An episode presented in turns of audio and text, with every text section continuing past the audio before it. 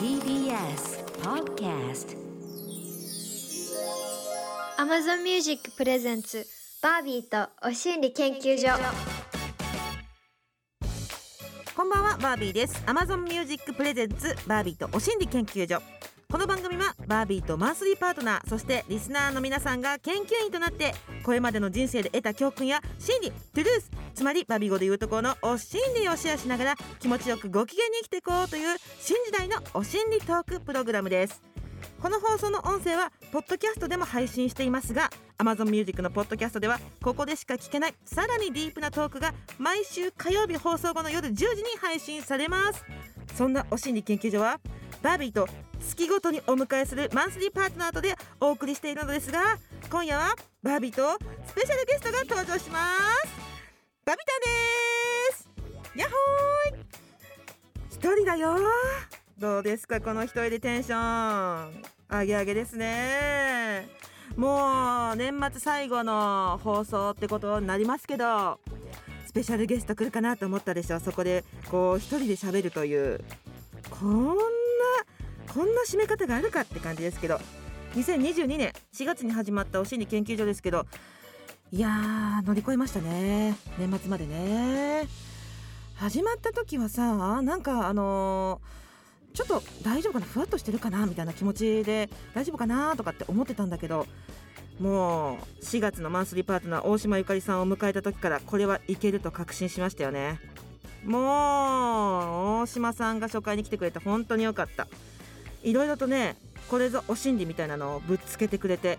いや逆に言ったらお心理らしいお心理をこれ以外では聞いていないかもしれないっていうぐらいあの伝説のお心理出してくれましたね。違和感のポジティブ変化に気をつけろ。ここからお心理研究所始まったと思いますね。同年代の大島さんからスタートして一人カラオケは広いよねとかいうそういう話をしたりとかしながらあお心理ってこういう感じなのね。お心理研究所ってこういう感じで始まっていくのねっていうのを確信した4月。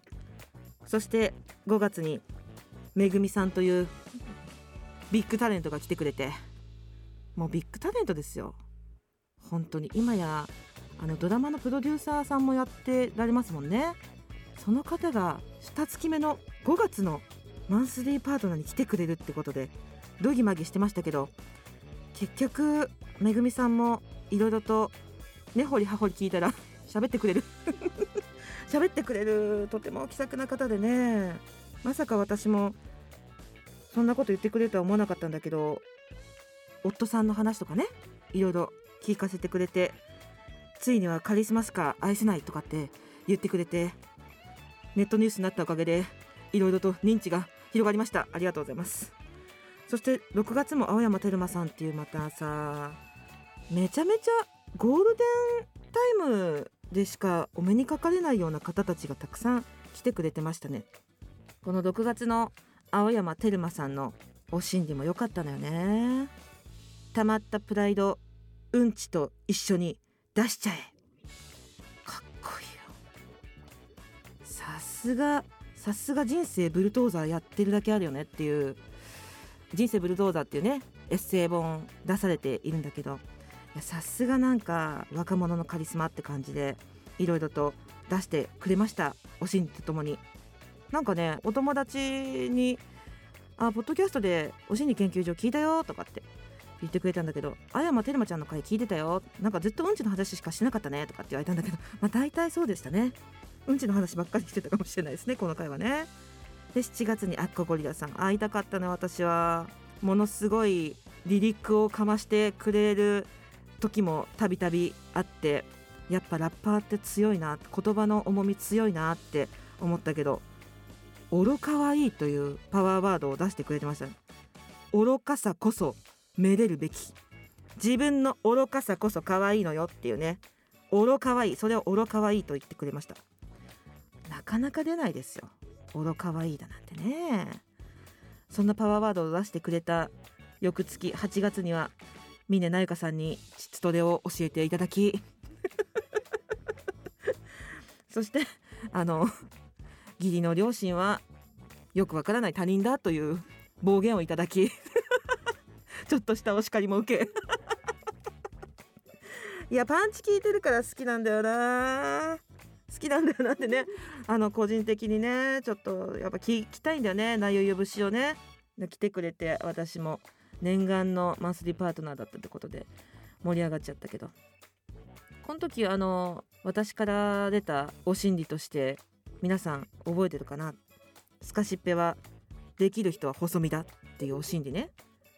私8月にこそ出して正解だと思う。薄着だから。薄着のスカシッペほど細身の人しかできない。結構冬とかって厚着だからフリースとかね厚手のものを着たりすると結構音吸ってくれるんですよ。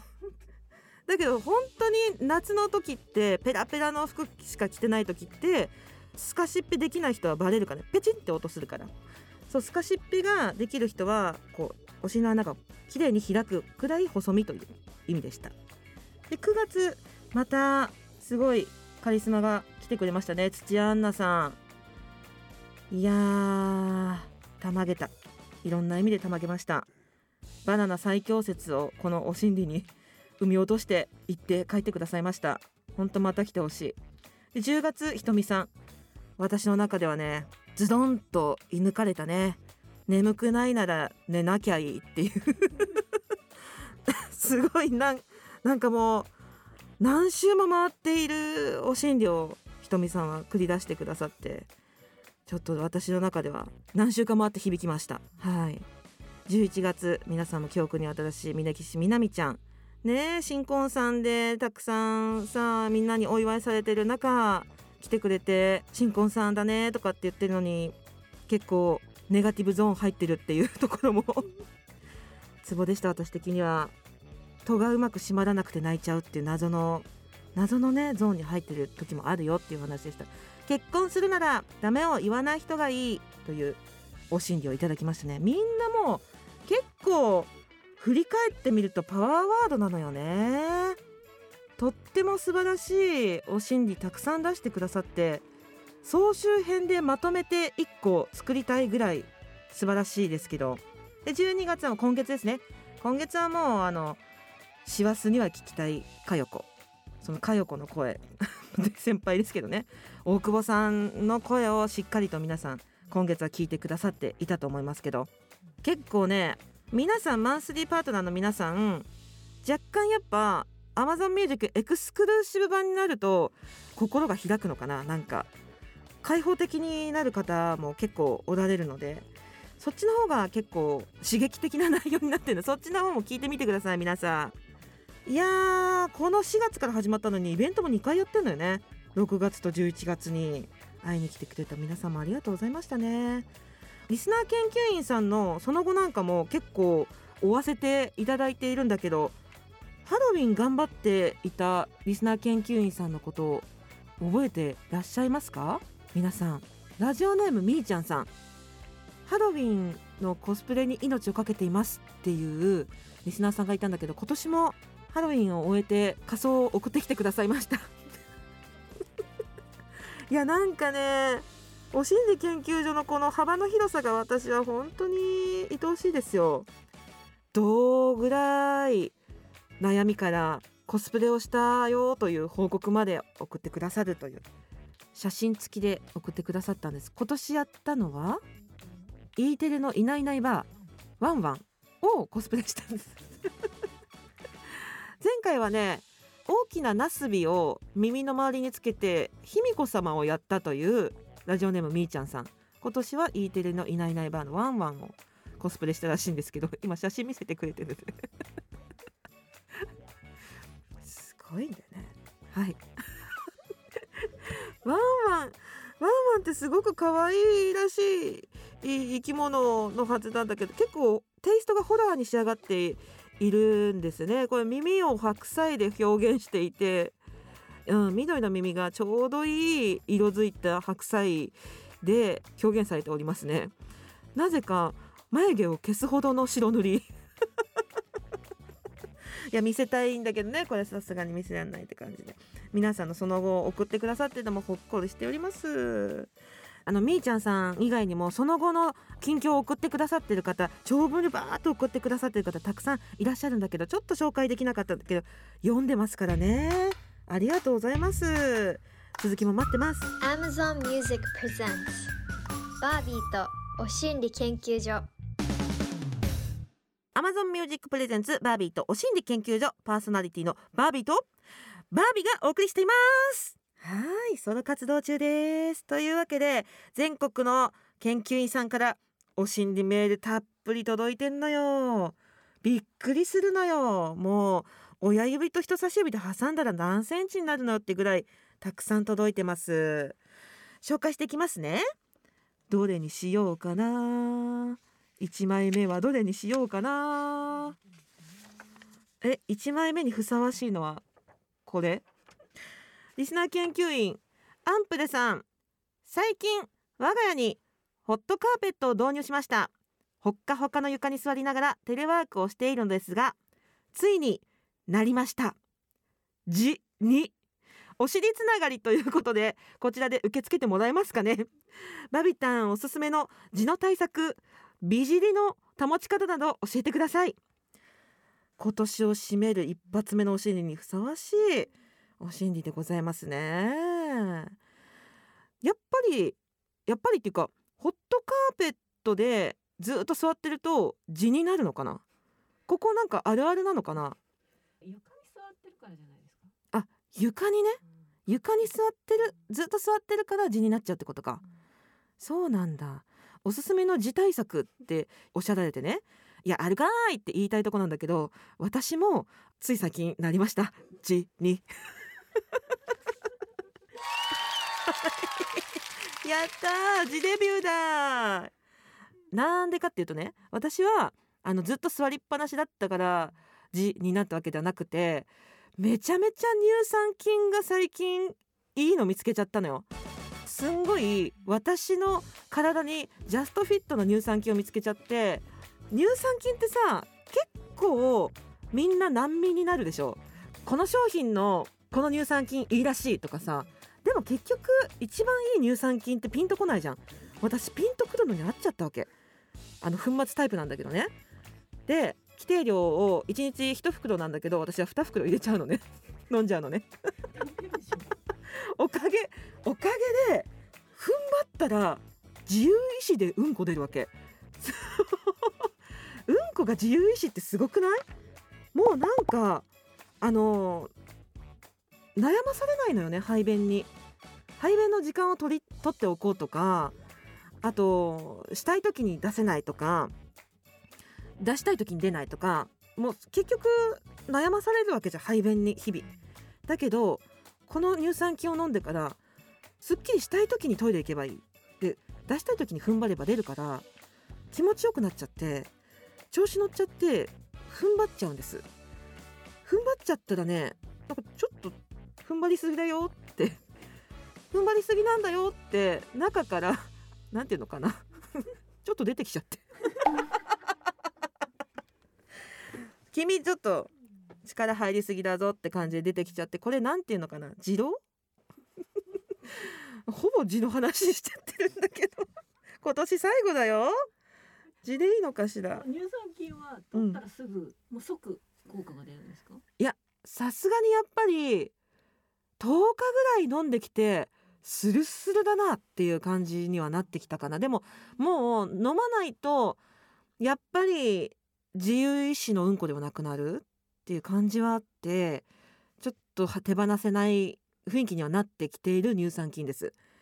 だからこれがあるおかげで腸活がうまくいっているというかやっぱ腸すっきりすると体も脳もすっきりするじゃないですか。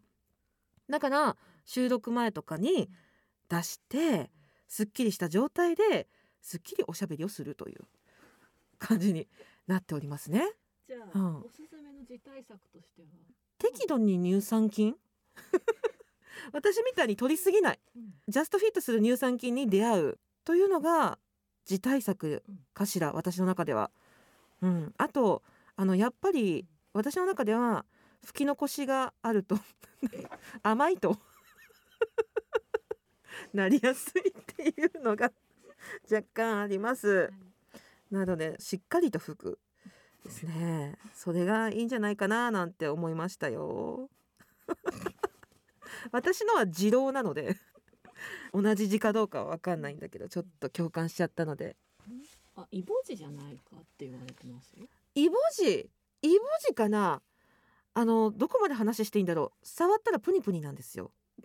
あ 海なんだ。そうだ私のマネージャーさんも字になって同じタイミングで。はい。あ二郎ではなくてイボジじゃないか説があの私のマネージャーさんからヒントを得ました。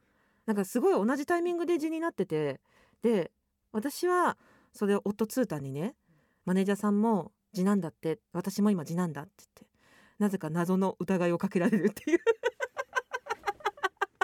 なんで同じタイミングで字なんだよみたいな。っていう謎の謎の展開がありましたけど。まあそういうね夫婦むつま 仲いいお話もありまして。なんだそのむつばしい話でも何でもないですよ。あどうしようかな。これもいっちゃう？これいっちゃおうかな。これいっちゃうかな。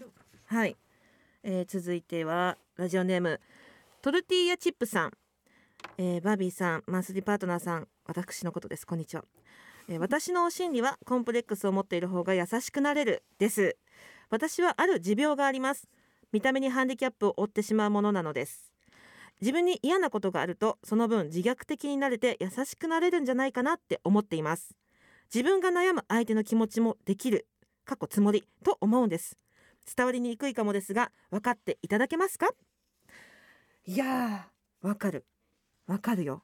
その視点も非常にわかるあのコンプレックスを持っている方がっていうのもそうだしなんとなくさあの挫折を知っている人っていうイメージ私は壁にぶち当たったことがある人とか挫折を経験した人みたいなのはやっぱり話しててあ見えている世界視野が広いなっておもんぱがる気持ちがあるんだなっていうのを感じる時はね非常にありますよね。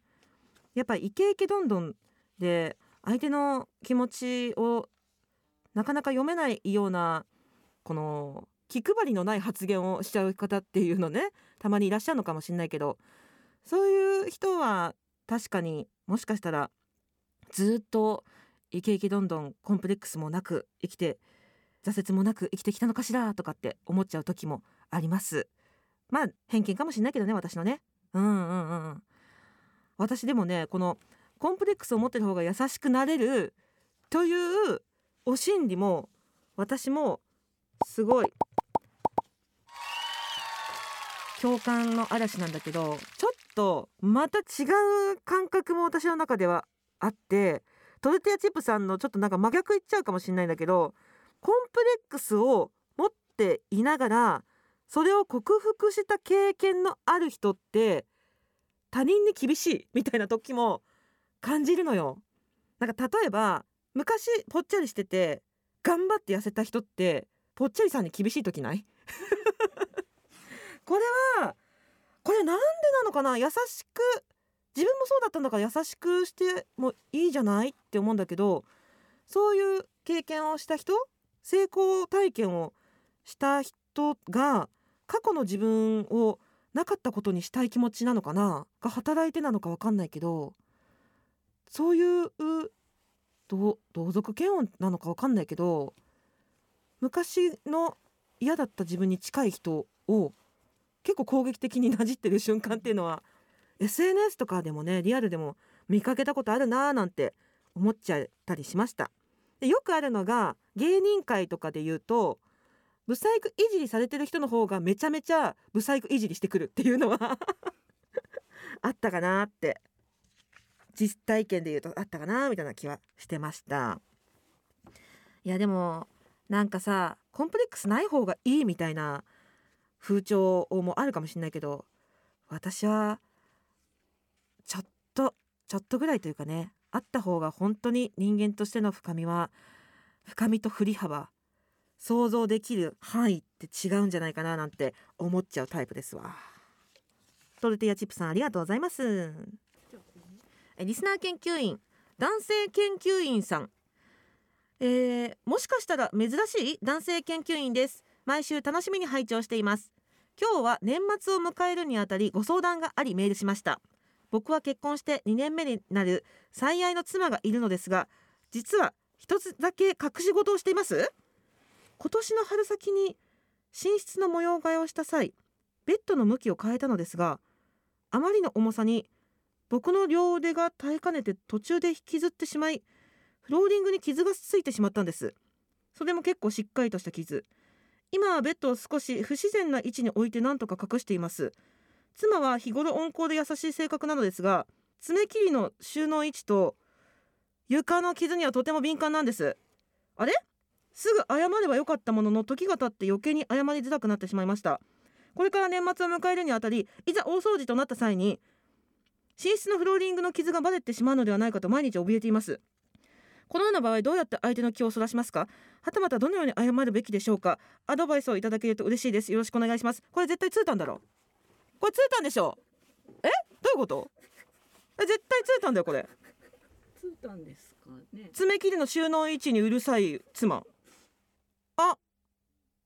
カッティーン。カッティーン。ちょっとなんかこれさえ？これやだ。今朝すごい含みを残していったの。ツータン。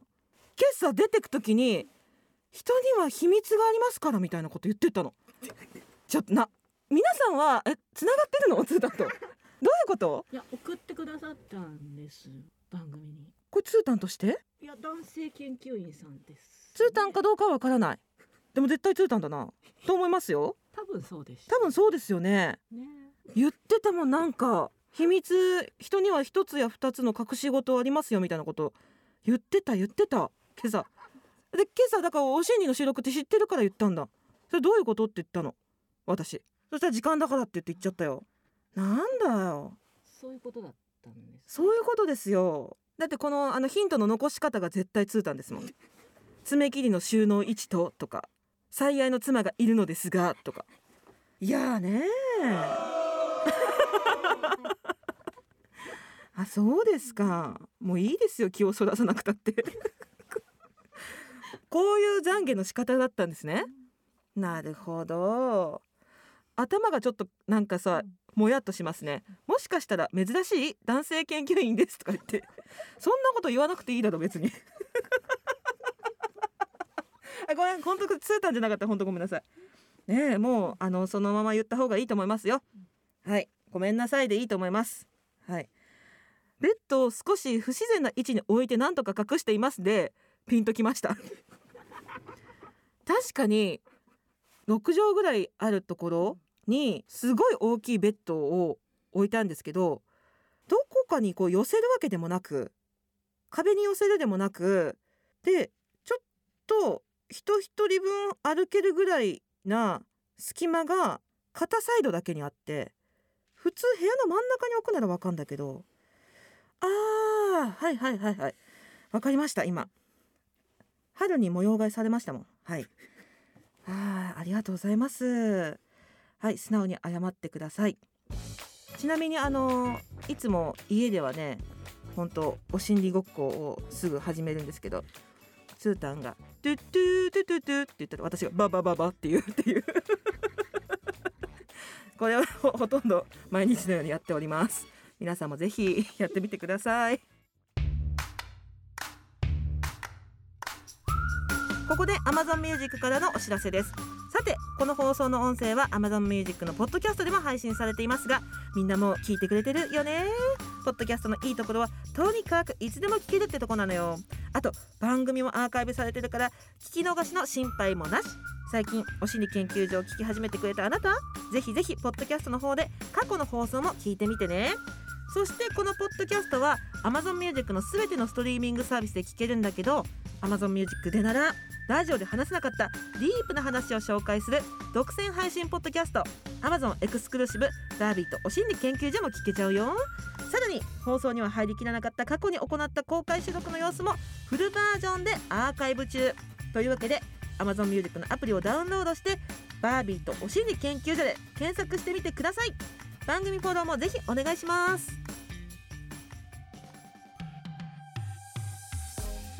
バービーとお心理研究所あっという間でエンディングのお時間です。なんだかヒヤヒヤと汗かきました。ねえ最後に爆弾があって。ツータン今日なぜか一緒に行こうかババババ歌ってあげようかとか言ってたのでなんとなく謎が解けました番組ではリスナー研究の皆さんからのお心理も大募集中です仕事や恋愛から学んだ教訓やお心理人間関係はもちろん美容や健康ペットお金どんなものでも OK です。電話出演 OK という方は電話番号をご記入の上番組公式 LINE にメッセージをお寄せください。もちろんメールでも受付中。アドレスはおしんりアットマーク tbs.co.jp おしんりの綴りは OSHINRI です。N が大事だよ。番組出演してくださった方には Amazon ギフトカード1000円分をプレゼント。皆さんからのプリップリのお心理お待ちしてます。そして Amazon Music ではこのラジオでのトークに加え放送では話せないディープなトーク満載の Amazon 独占バービーとはみ出しお心理研究所の両方がお楽しみいただけます。どちらも更新はこの後火曜日の夜10時です。詳しくは番組ホームページをご確認ください。というわけでバービーとお心理研究所今夜はここまで。次回2023年最初の放送は1月3日。マンスリーパートナーは井本彩子さんです。それでは皆さん良いお年を。